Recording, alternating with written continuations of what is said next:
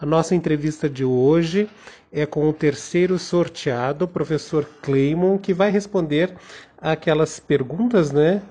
As mesmas perguntas para cada candidato, mas é claro que a resposta é, sempre vai diferir porque são projetos diferentes, embora com a mesma temática, mas são projetos diferentes, iniciativas diferentes que cada candidato tem.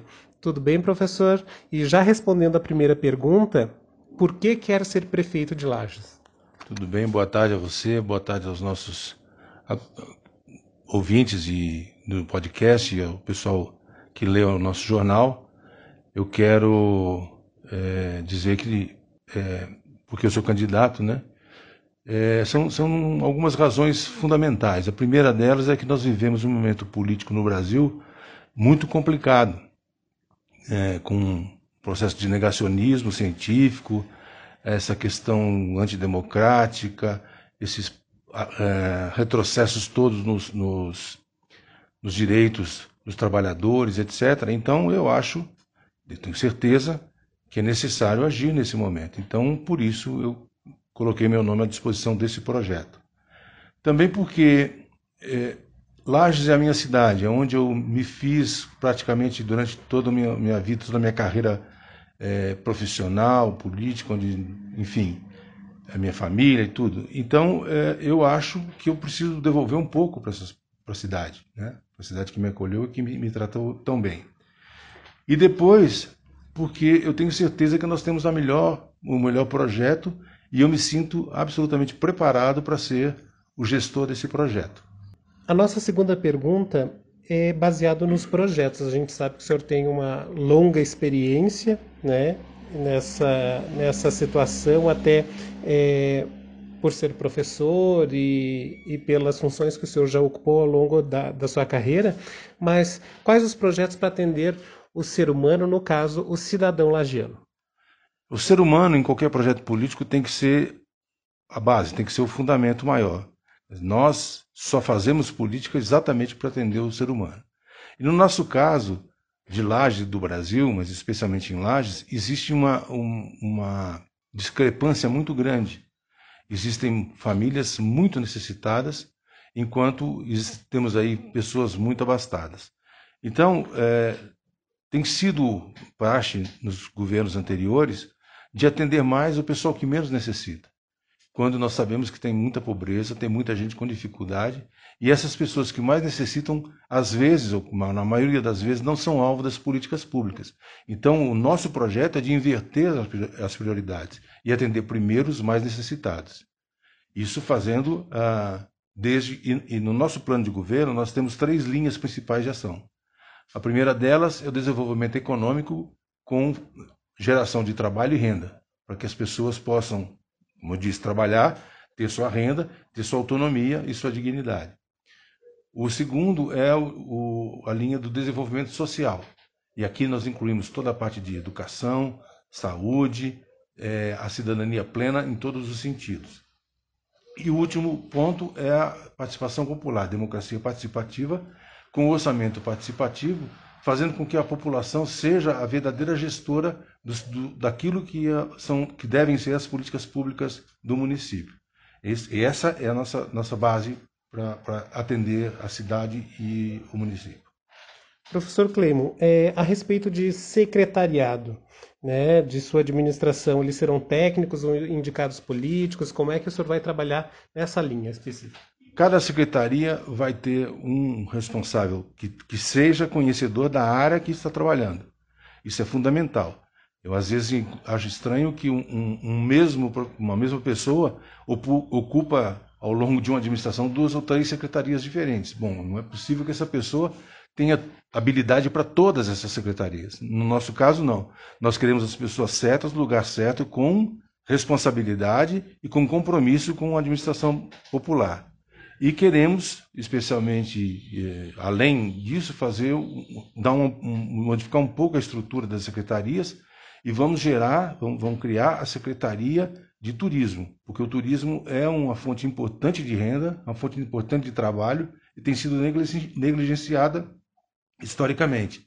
Então nós queremos criar a Secretaria de Turismo e provavelmente colocaremos como secretário o nosso candidato a vice-prefeito, Domingos Valente, que é um empresário nessa área, um conhecedor dessa área, e para que a gente possa desenvolver melhor uh, o município nesse sentido. Agora, mais do que nunca, né, com a situação que a gente está enfrentando, pandemia, a gente já se pergunta em pós-pandemia.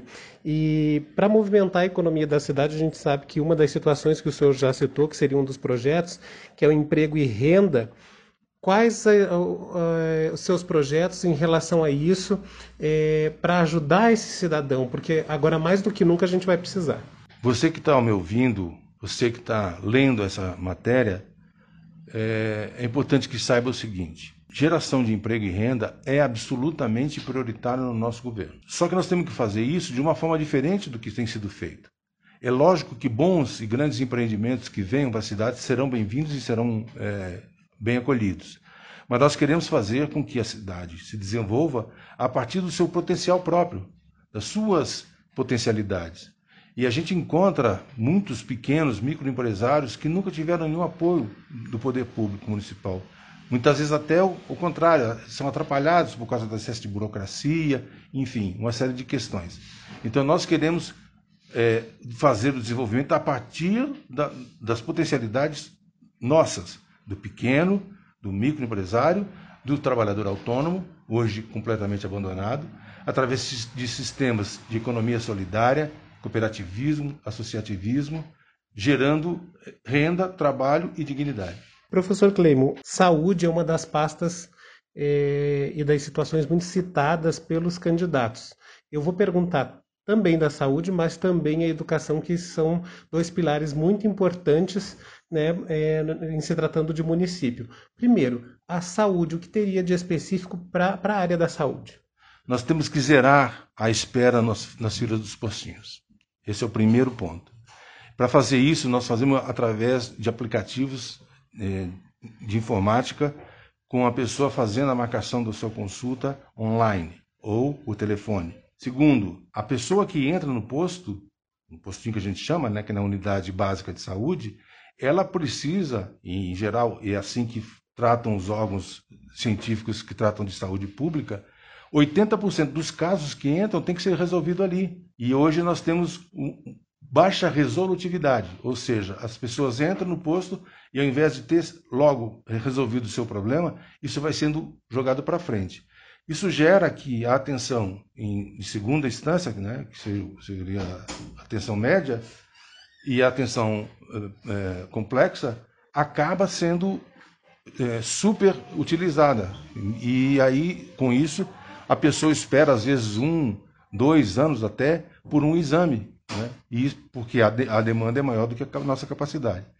Nestes casos em que, de fato, a demanda está maior, acima daquilo que o, sistema de saúde pode atender, aí nós vamos fazer parceria com empresas que atendam para baixar essa demanda também. Sobre a educação, é, é sua área, o senhor como professor, o que teria né, de novidade para atender o cidadão lagiano? Nós não queremos nenhuma criança fora da escola. Então, a, ainda em Lages, temos quase mil, cerca de mil crianças que não conseguiram creche. A creche é um direito da criança. E não é possível que Lages, um município como Lages, ainda tenha criança fora das creches da escola. Esse é o primeiro ponto. O segundo ponto, nós temos que fazer uma gestão das escolas democráticas. E aqui eu quero fazer um parêntese importante. Quando a gente fala que não quer militarização das escolas, é porque nós queremos que as crianças estudem nas suas comunidades. Essa é que é a questão. Nós temos relato de pessoas, por exemplo, que lá no Melvin Jones as, as famílias que estavam ali, as crianças que estavam ali, tiveram que se deslocar porque o colégio foi ocupado por outra, por outra atividade. Não é questão de ser contra o colégio militar, até porque isso aí é gestão do Estado, não é, não é conosco. A nossa questão é a seguinte: para nós, a educação de qualidade se dá dentro da comunidade. E mais, nós vamos abrir as escolas no final de semana para a participação da comunidade em eventos desportivos, prática esportiva e principalmente de cultura, né? levando oficinas, enfim, de, de arte, de, de, de, ciências, inclusive, para toda a comunidade. Assim, a comunidade fica participante do, do processo educacional e a, a, comunidade acolhe a escola e a escola acolhe a, a comunidade. Essa é a nossa, nossa, nossa forma de agir. E por último, é necessário melhorar as estruturas das escolas e principalmente dar condições para todos os profissionais que atuam na escola, educadores, pessoas de, de, de apoio, que tenham condições de exercer com dignidade o seu trabalho. É, professor, existe uma, uma demanda muito grande, até no jornal a gente recebe, a respeito das ruas, dos bairros, é, muitos bairros desassistidos. É, o que o senhor teria em relação a isso é, para atender essa demanda? Nossa administração vai transformar, vai mudar completamente as prioridades desse ponto de vista.